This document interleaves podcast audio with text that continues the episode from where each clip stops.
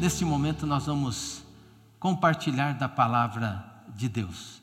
Nós estamos com o tema do mês que é Paulo para os nossos dias.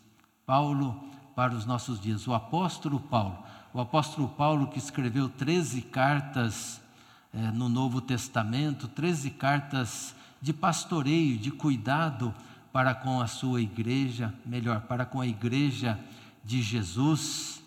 13 cartas de orientação e 13 cartas que nós extraímos dela doutrinas, teologia. Né, atos dos Apóstolos são atos, são experiências do início da igreja. E nós encontramos nas cartas de Paulo, aí sim, né, a doutrina, a teologia que Paulo então é, passa para a igreja que estava ali dando os seus primeiros passos. A palavra de Deus ela é atual, ela é muito atual. Não podemos ler a palavra como sendo um livro de história que conta algo do passado, mas é algo que fala ao nosso coração hoje. Embora são fatos que são narrados que aconteceram há muito tempo atrás, mas que têm consonância, que têm relevância, que têm essa atualidade para os dias de hoje. Tem as respostas certas para os desafios da nossa, do nosso tempo, para os desafios que nós estamos enfrentando.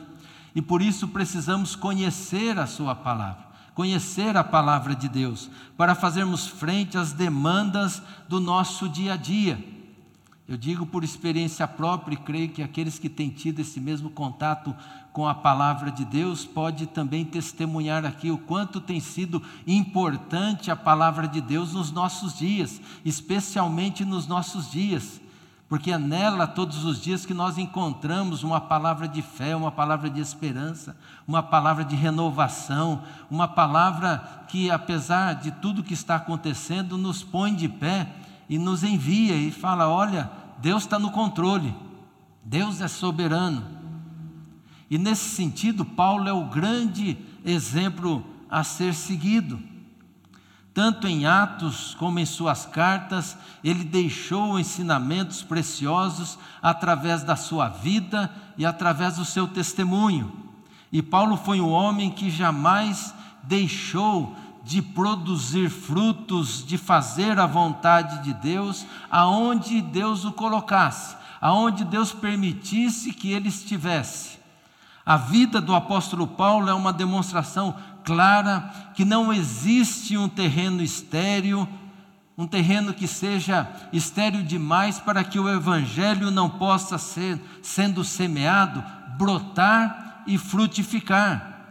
A vida e o ministério do apóstolo Paulo acaba com todo o pessimismo que diz que há lugares que o evangelho não consegue penetrar, há lugares que ali não consegue salvar vidas. É claro que há lugares sim que a receptividade do evangelho é muito maior.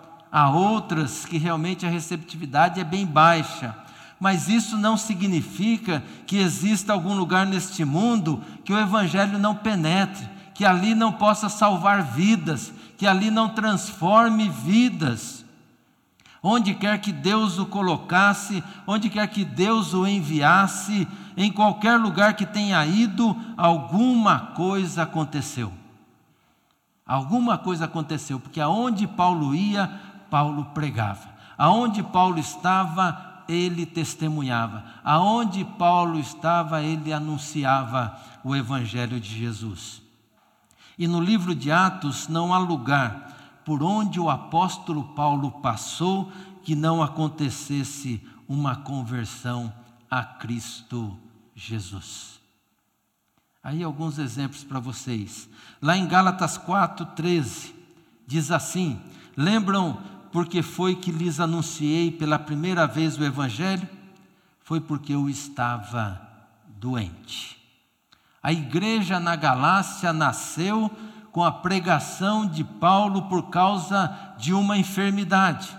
É alguém que vai internado no hospital e ele, em vez de ficar reclamando da situação, ah, por que, que o Senhor me deixou ficar aqui? Porque eu quero, preciso tanto pregar, o Senhor me chamou para pregar o Evangelho em todos os lugares, pregar os gentios, para ir lá, eu quero chegar a Roma, eu quero ir para a Espanha, e agora estou aqui no hospital, agora não tenho mais como sair daqui, e agora o que, que eu faço? Estou ali por causa de uma, uma contingência, não posso viajar, não posso fazer nada. E Paulo, em vez de fazer isso, o que, que ele faz? Ele prega. Ele fala: aqui é minha igreja. É aqui que Deus me colocou, porque para Paulo Deus está no controle de tudo. Então é aqui que eu vou anunciar, é aqui que eu vou testemunhar, é aqui que eu vou falar da minha fé em Cristo Jesus. Em Filipos, Paulo transforma a prisão na qual ele estava ali num ponto de pregação.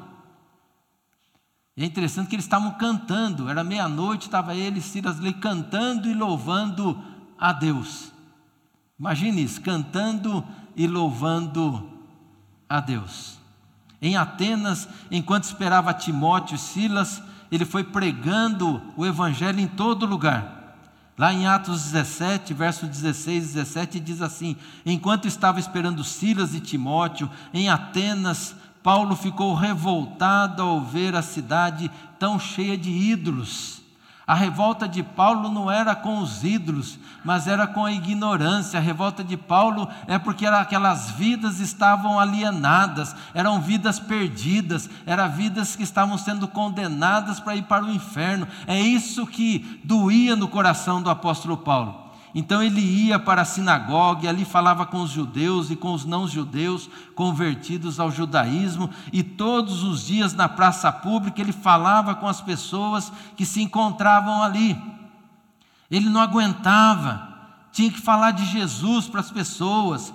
Paulo chegou a impressionar os filósofos ali, de Atenas com o seu discurso, e por isso ele foi levado a um, a um centro ali chamado Areópago, um local onde havia debates políticos ali, onde os filósofos também discursavam, e foi lá que Paulo pregou sobre o Deus desconhecido, porque ele chega lá e vê que os, os atenienses eram muito religiosos, tinha altar para todos os deuses, e tinha um lá que era o Deus desconhecido.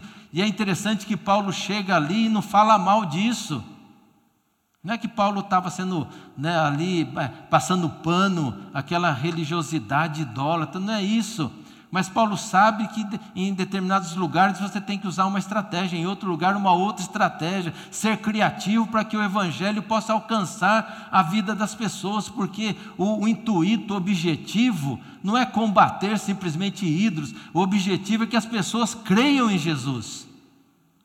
E aí o apóstolo Paulo começa até elogiando: Eu estou vendo que vocês são muito religiosos. Parabéns. Construir altar para todos os deuses. E a preocupação de vocês é tão grande de não desagradar algum Deus que construir até um altar ao Deus desconhecido. E sabe numa coisa? É esse Deus que eu estou pregando.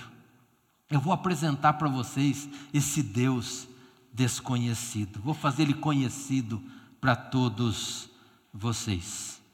Nada fazia o apóstolo Paulo parar de pregar, de anunciar o Evangelho de Jesus. Em Éfeso, ele pregou na sinagoga e por dois anos pregou na escola de Tirano.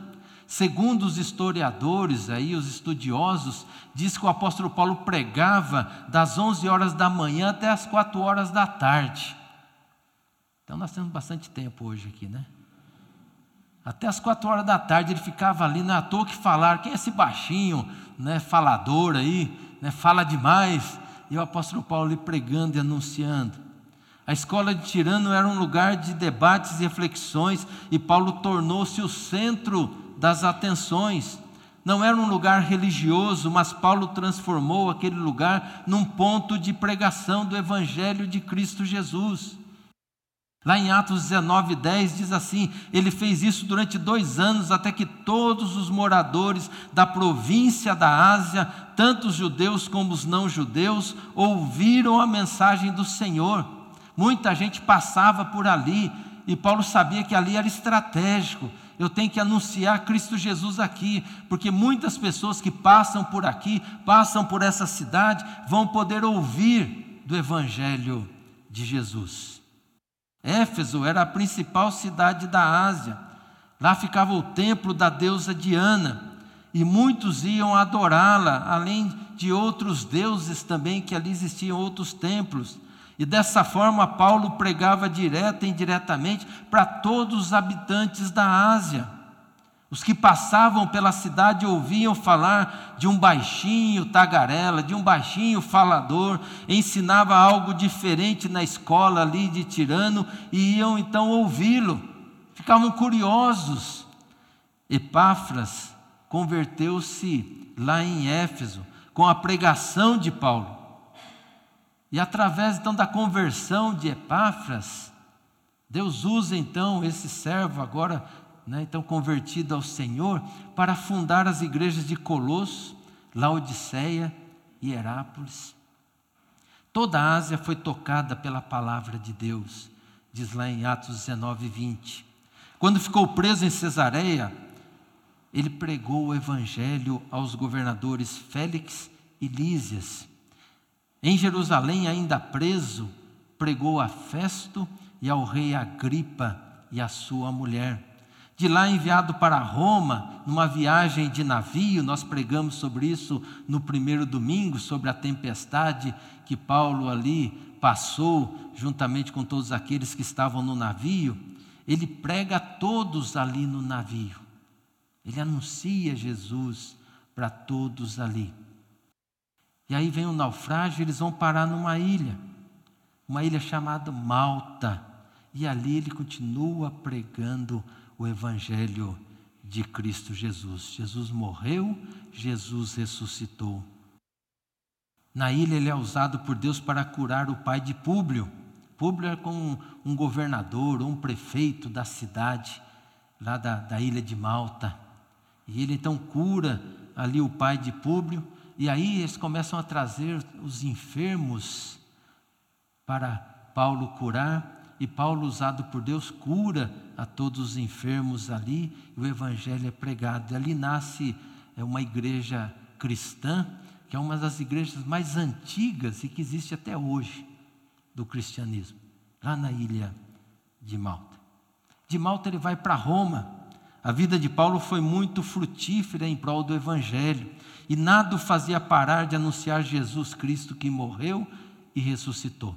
Em Roma, Domingo que vem nós vamos falar sobre isso. Paulo ali preso lá na cidade de Roma, na corte de Roma. Vamos ler lá em Filipenses, no capítulo 1, no verso 12 ao verso 14. Filipenses, capítulo 1, do verso 12 ao verso 14. Paulo aqui ele estava preso justamente em Roma. E ele escreve essa carta aos crentes lá da cidade de Filipos. E ele diz assim, Filipenses 1, de 12 a 14: Meus irmãos, eu quero que vocês saibam que as coisas que me aconteceram ajudaram de fato o progresso do Evangelho. Pois foi assim que toda a guarda do palácio do governador e todas as outras pessoas daqui ficaram sabendo que estou na cadeia, porque sou servo de Cristo. E a maioria dos irmãos, vendo que estou na cadeia, tem mais confiança no Senhor. Assim, eles têm cada vez mais coragem para anunciar o Evangelho ou a mensagem de Deus. Então, Paulo estava preso, estava lá em Roma, estava preso, mas ele sabia que o Evangelho não estava preso. O Evangelho é livre, o Evangelho estava livre. Ele não era nenhum masoquista, Paulo não é aquele que gostava de sofrer. O cristão não gosta de sofrer. Ele sabe que por conta do Evangelho, pela fidelidade e o compromisso que ele tem com Cristo Jesus, ele poderá passar por sofrimento, por perseguições, por situações justamente por causa do seu compromisso. Mas não é que ele gostava disso.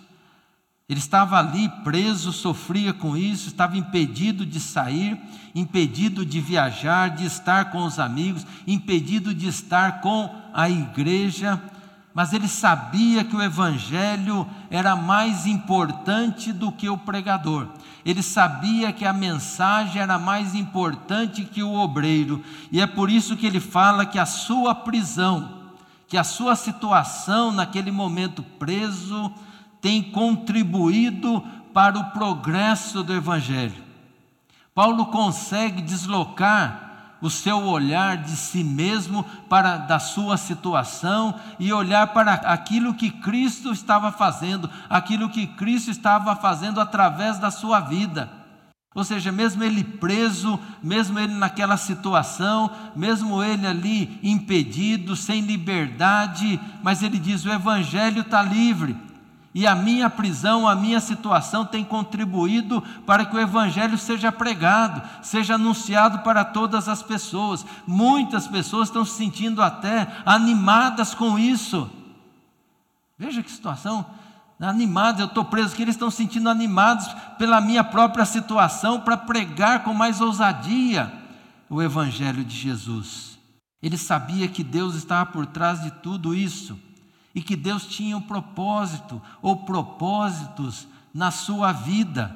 E quem vive crendo nisso, vive mais tranquilo, vive menos ansioso. Não é que não tenha preocupação, não tenha ansiedade, tem, todo mundo tem, todo ser humano tem, isso faz parte da vida humana, mas aquele que crê que Deus está no controle, que crê de todo o coração mesmo, não é aquela fé de conhecer simplesmente a Deus, de ouvir falar. Não, aquele que deposita, que se entrega, que se joga, que se abandona nas mãos de Deus, vive mais tranquilo. Porque ele crê que Deus está no controle, está acontecendo isso comigo, está acontecendo essa situação, mas eu creio que meu Deus vive, eu creio que Ele está no controle, que todas as coisas cooperam para o bem daqueles que amam a Deus, que foram chamados segundo o seu propósito. Eu creio nisso, eu tenho convicção do meu chamado, eu creio que Deus então está comigo e está no controle. E Paulo tinha alguns princípios que faziam ele ser então produtivo, frutífero, apesar da situação, aonde quer que ele fosse. Paulo sabia que estava vivo justamente para dar frutos. Ele estava vivo para pregar o Evangelho, para fazer a vontade de Deus. Paulo tinha consciência que Deus o criara para ser um pregador da palavra.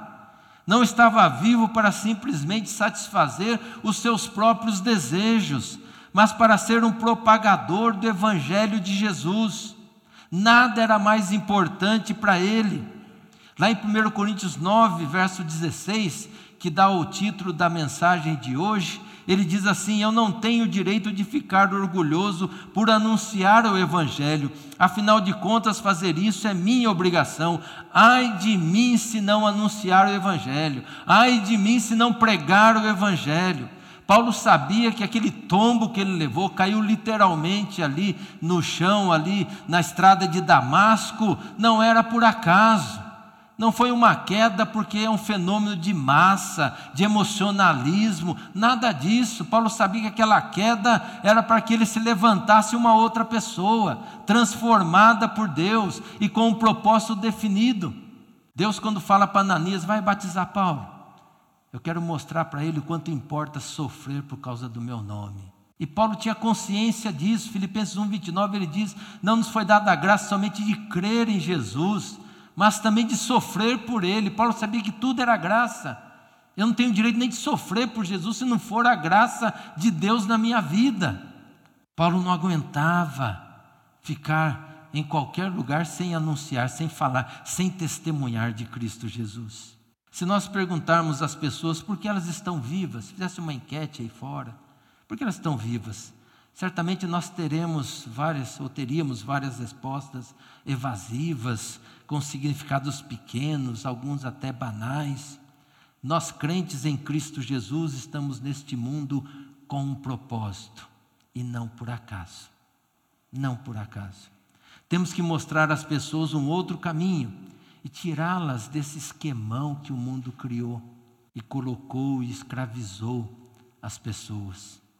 Muitos vivem para construir o seu próprio império, seu reino de conforto, de comodidade.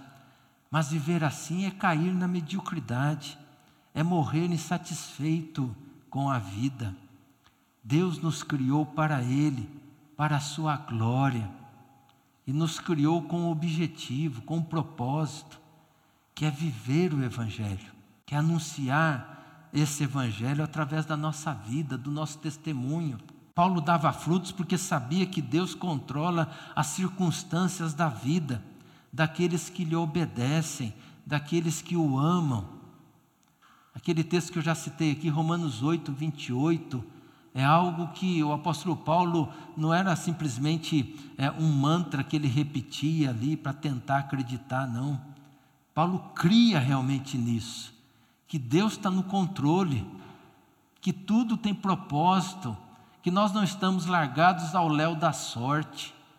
Estamos aí nesse espaço, nesse universo, nesse mundo, nesse país, simplesmente por estar. Mas há um propósito de Deus. Você não nasceu brasileiro, não é por acaso, não. Você nasceu com o propósito de Deus de anunciar Cristo Jesus. Aliás, o Brasil para Cristo era um lema da juventude da IPI do Brasil, lá no começo. E por um bom tempo ficou, esse propósito era cumprido. Aí chegou um tempo, parou, aí veio uma outra igreja, até roubou isso daí, pegou, como transformou em denominação, né, o Brasil para Cristo. Mas nós temos que ter esse propósito, o Brasil para Jesus. Não é o Brasil evangélico. Quando fala Brasil evangélico, eu fico até, até tremo. Eu tenho medo. Tenho medo. Me perdoe, mas se tem um povo corrupto, é evangélico. Tá? Se corrompe facilmente. É só dar um bem, é só, é só liberar o imposto dele, pronto. Ele vota quem quiser, ele faz o que ele quiser. Eu quero o Brasil para Jesus. Para Jesus. Aí se muda, aí se transforma as relações. Esse mundo só vai mudar se as relações forem transformadas. E transformar é só com Jesus. Só Jesus. Religião nenhuma transforma. Então não é apenas um texto de consolo esse e conforto diante das dificuldades inexplicáveis. É para a vida toda. Serve para cumprirmos a missão de Deus que Ele nos confiou. O princípio é ame a Deus e lhe obedeça e fique tranquilo com o que vier, porque será sempre o melhor para a sua vida. Paulo sabia que estava no mundo para pregar o Evangelho e cria que Deus estava no controle das circunstâncias. Logo, onde Deus o colocasse, era ali que Deus queria. Aliás, se Paulo não ficasse preso, ele não escrevia as cartas. Paulo era muito ativo, Paulo queria viajar, queria pregar o evangelho em todo lugar, e Deus tinha um propósito também: olha, eu preciso que você escreva, eu preciso que você pare, porque eu preciso deixar a minha palavra aí, a revelação, para a igreja que virá depois. E aí Deus permitia que Paulo fosse preso. A maioria das cartas que Paulo escreveu, ele estava na cadeia, porque ali ele tinha tempo. Aí ele escrevia as cartas para as igrejas. É por isso que, mesmo nas situações mais adversas, Paulo testemunhava a Cristo. Para Paulo, ele não estava preso pelos judeus, pelas autoridades romanas, na, na cadeia em Cesareia, onde né, havia é, estado ali. Ele não estava, não tinha naufragado ali no navio à toa, ou porque usaram estratégia errada, ou porque não, não obedeceram aquilo que ele falou, é bom a gente não sair. Mas ele sabia que tudo tinha um propósito de Deus. Ele sabia que estava preso por causa de Cristo. Se Deus quis assim, amém. É aqui que eu vou pregar, é aqui que eu vou anunciar.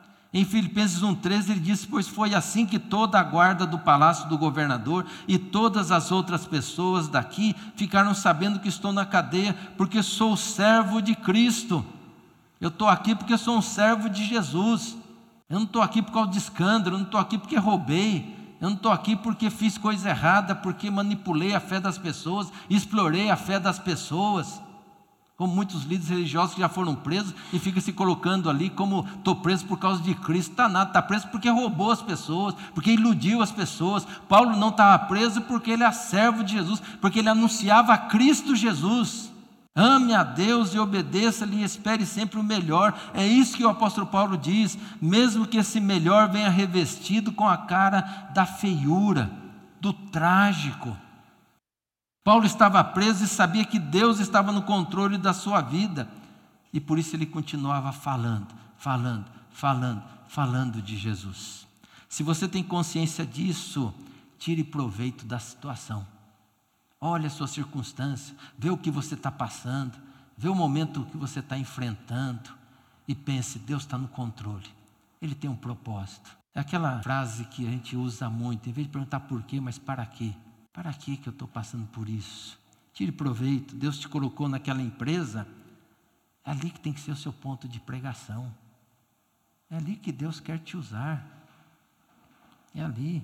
E assim vale para qualquer lugar. Contei para vocês que uma vez um rapaz chegou para mim, da igreja que eu pastoreava, e falou: Pastor, ore que eu quero sair daquele trabalho. falei, mas por que você quer sair? Porque eu não me sinto bem lá, me sinto oprimido. Porque eu chego lá, tem gente de todas as religiões. E eles fazem suas rezas, seus rituais ali, lá nos cantinhos. E eu sinto um peso, sinto assim, uma opressão. Eu falei, rapaz, eu vou orar sim. Eu vou orar para você ficar o resto da vida naquele trabalho. Porque é ali que Deus te quer. Deus te colocou ali porque você tem a luz de Cristo Jesus. E onde está a luz, as trevas acabam. Quem tem que ficar incomodado são eles, não você. Larga ser crente banana, rapaz. Tem crente que tem medo de passar em frente à loja de artigos religiosos de Umbanda. Ele atravessa a rua. Tem medo.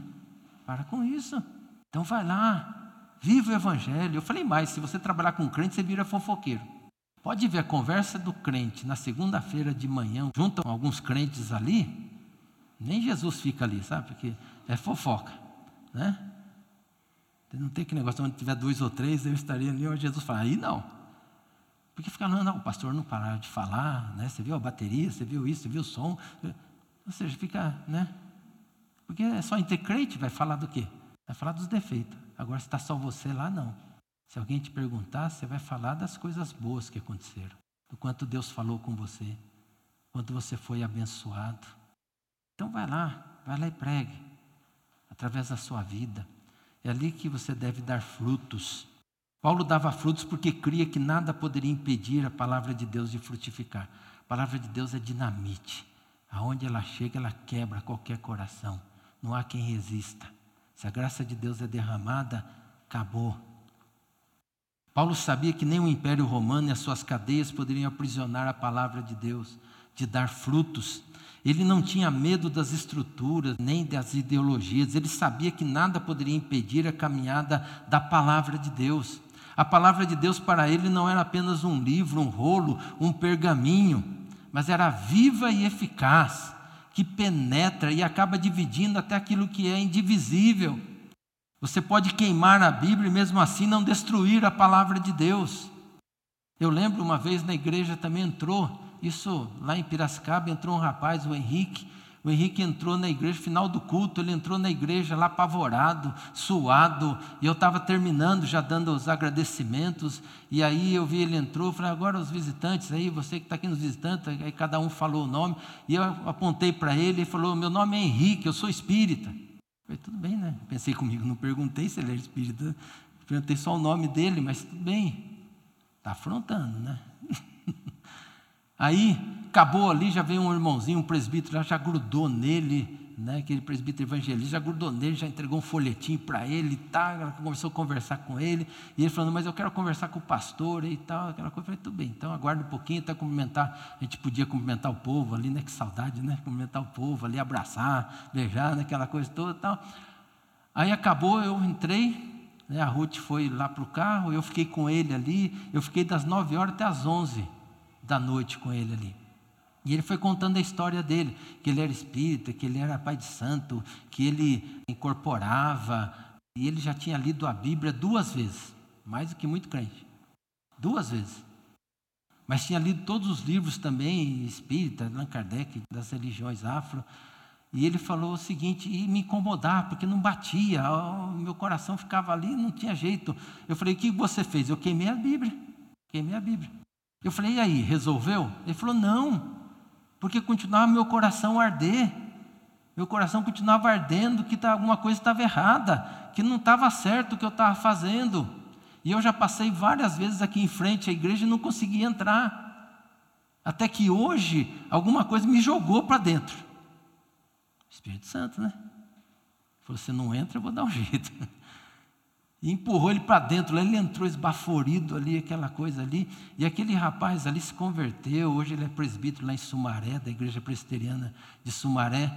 Ou seja, a palavra de Deus é viva, é eficaz, ela penetra, ela transforma, ela converte. Não há terreno que não possa ser transformado quando a palavra de Deus é pregada. Lá em 2 Timóteo 2, de 9 e 10, diz assim: É por causa disso que eu sofro e até estou acorrentado como se fosse um criminoso, mas a mensagem de Deus não está presa e por isso eu suporto tudo com paciência, por amor ao povo escolhido de Deus. Aqui Paulo está falando dos judeus, ele queria muito que os judeus se convertessem. Paulo doía o coração de Paulo ver os seus patrícios negando a Cristo Jesus, negando que Jesus era o Messias. Paulo chega a dizer lá em Coríntios que eu preferia ser anátema, amaldiçoado de Deus, mas que o meu povo se convertesse. Esse era o amor de Paulo pelas pessoas. E ele fala: faço isso para que eles possam ganhar a salvação que está em Cristo Jesus e que traz a glória eterna.